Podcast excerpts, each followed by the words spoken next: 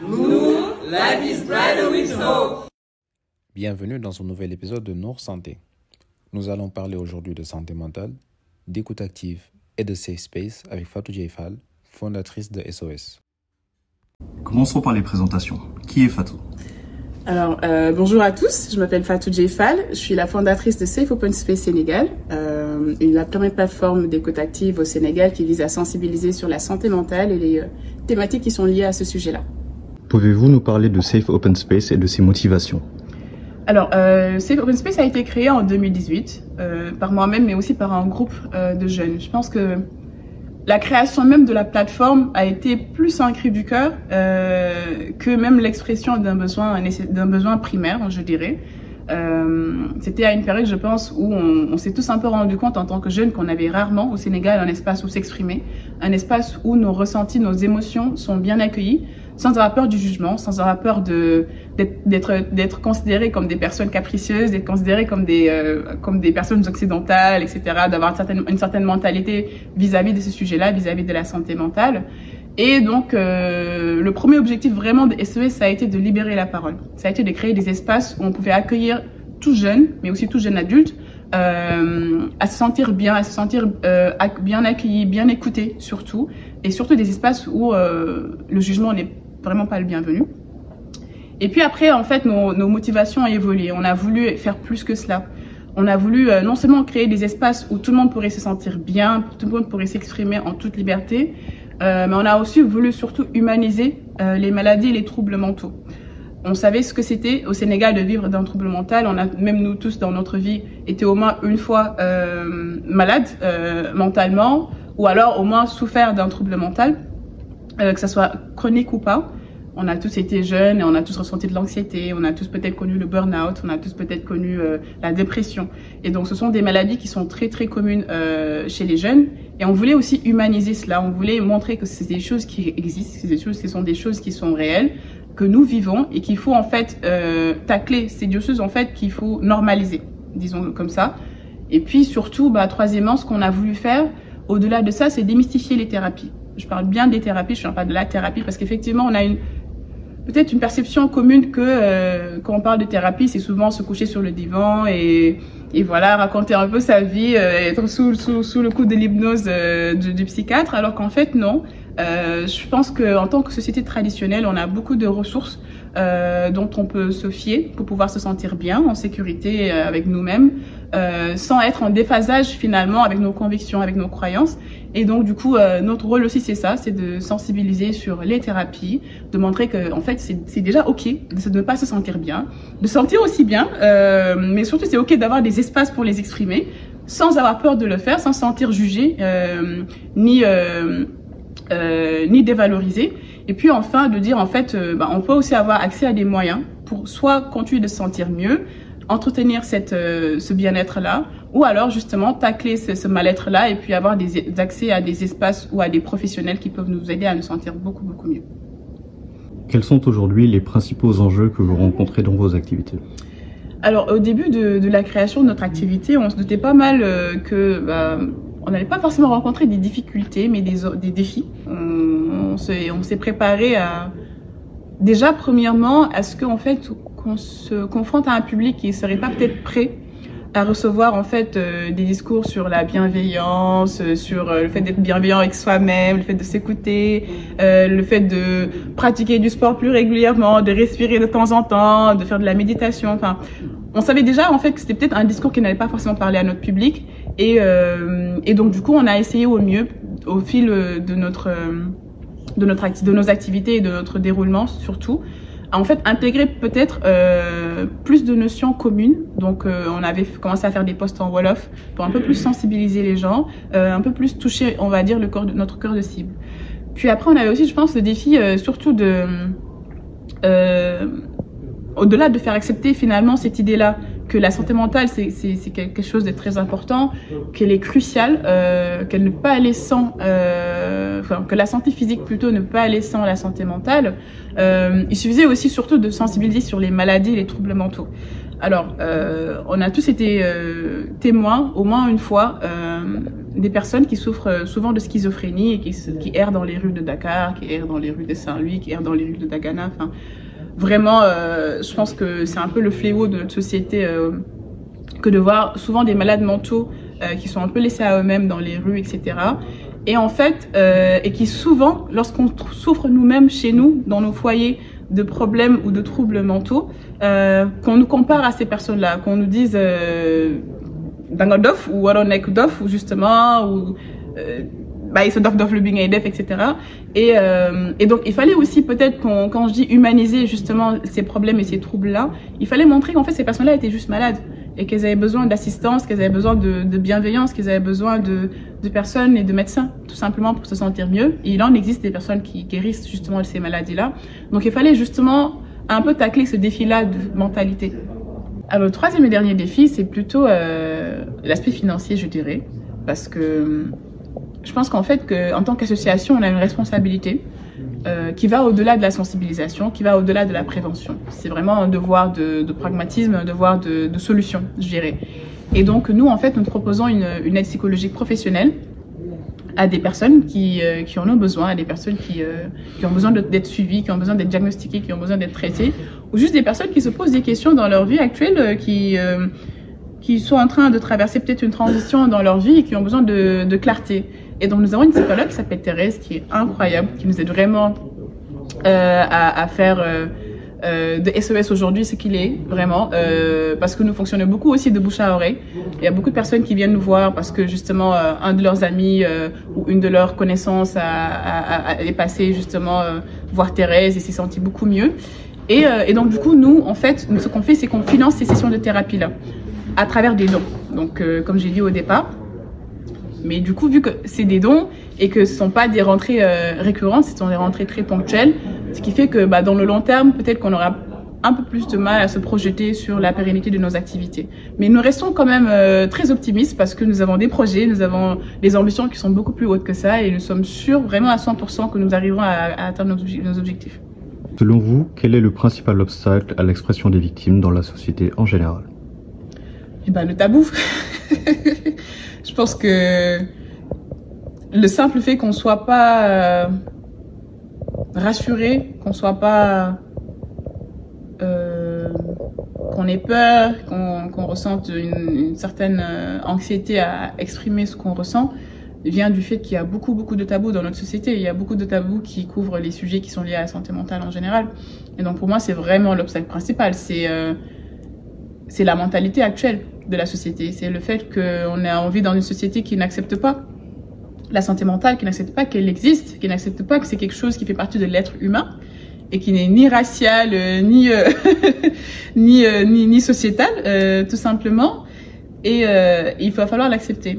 Il va falloir qu'on qu accepte que déjà personnellement, familialement, professionnellement, on est tous appelés ou on a tous déjà été en face des situations euh, de détresse psychologique.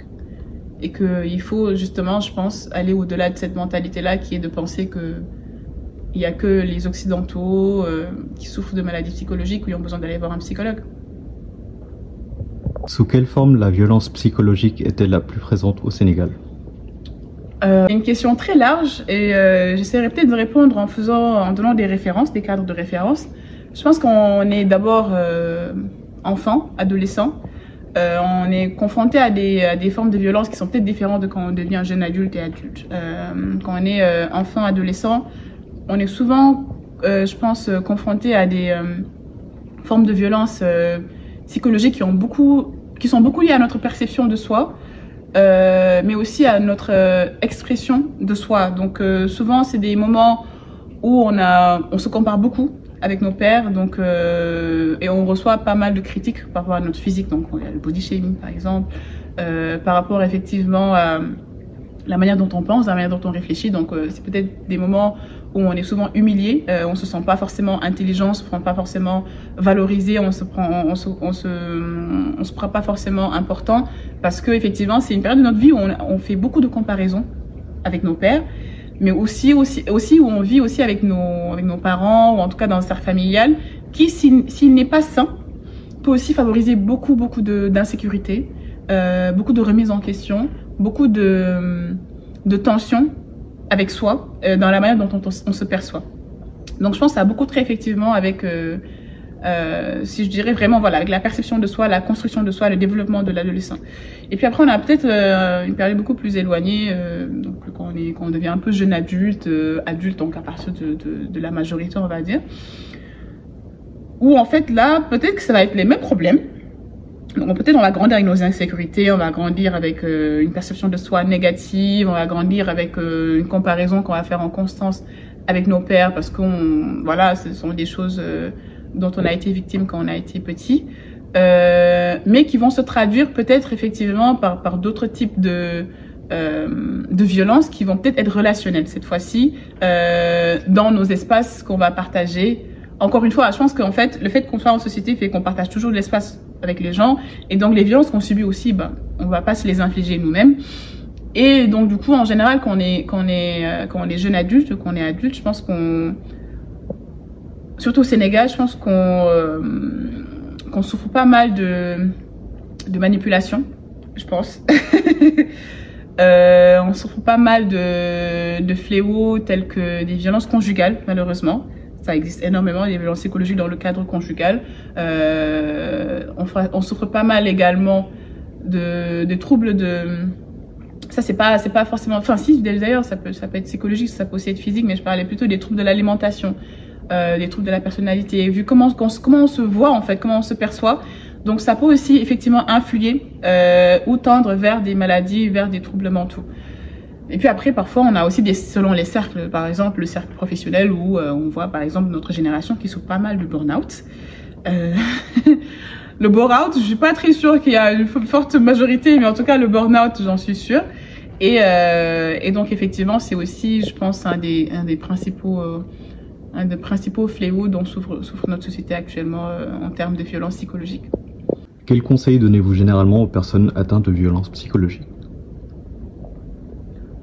Si on sait en donner, et le meilleur conseil qu'on leur donne, c'est de se faire consulter, euh, et on les accompagne vers, vers cela. Je pense qu'en fait, c'est de prendre énormément de risques des fois, de penser qu'on est au contrôle de, des émotions des autres, on peut pas forcément tout contrôler.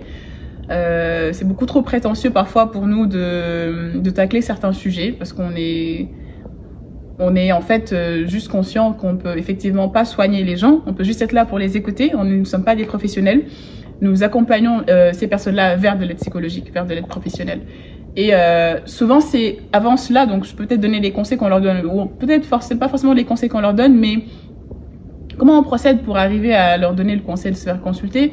Si à travers l'écoute, ce sont des personnes qui viennent à nous euh, avec leurs problèmes, avec en nous expliquant en détail euh, ce qu'elles euh, qu'elles traversent, et souvent en les écoutant, en, en, essayant de clarifier un peu plus leur vécu, d'en savoir un peu plus en leur posant quelques questions euh, on arrive en fait peut-être à saisir l'urgence euh, de la situation. Si on juge que c'est une situation qui est assez urgente, euh, très vite on, on, contacte, on les met en contact plutôt avec euh, notre professionnel, avec Thérèse, pour pouvoir justement avoir un cadre beaucoup plus safe, beaucoup plus cadré, on va dire, euh, pour euh, pour s'exprimer et avoir l'aide dont, dont, dont, ces personnes-là ont besoin.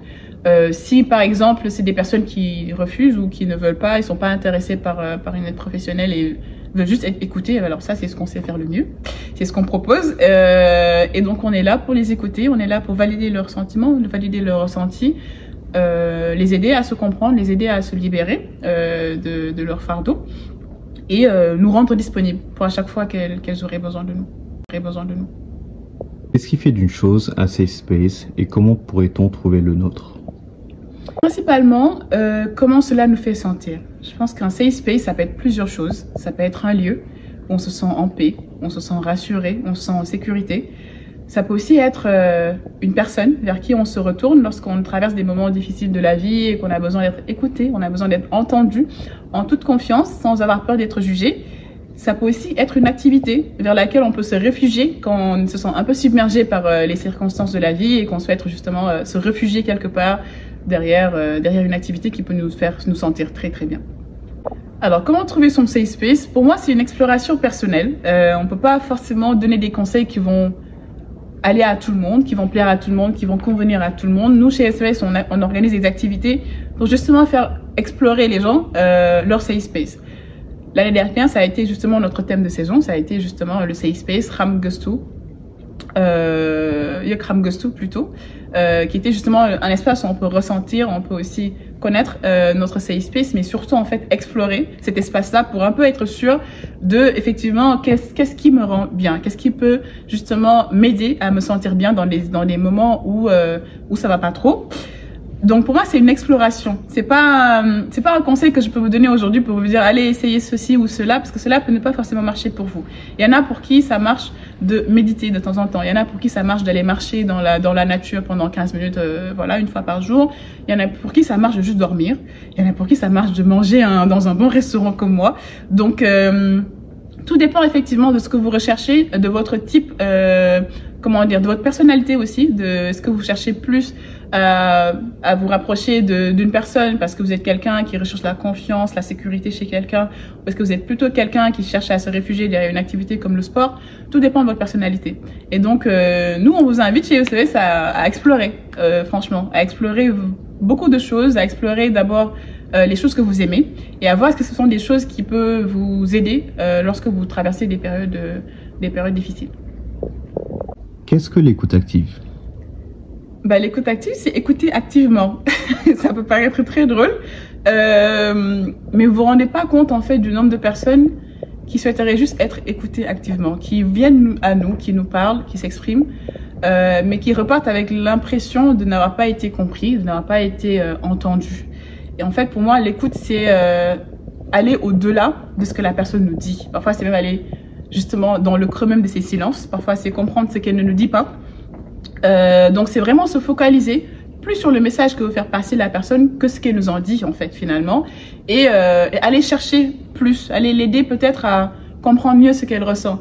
L'écoute active, c'est justement euh, pas forcément la place de se mettre à la place de l'autre personne, c'est de lui donner toute la place qu'elle occupe en fait, et juste d'être quelqu'un qui est peut-être finalement son miroir euh, et qui va l'aider à se regarder, qui va l'aider à valider ce qu'elle ressent, qui va l'aider à euh, mieux comprendre euh, ses sentiments, mieux comprendre ses émotions, et qui va éventuellement l'aider aussi à trouver des solutions par elle-même.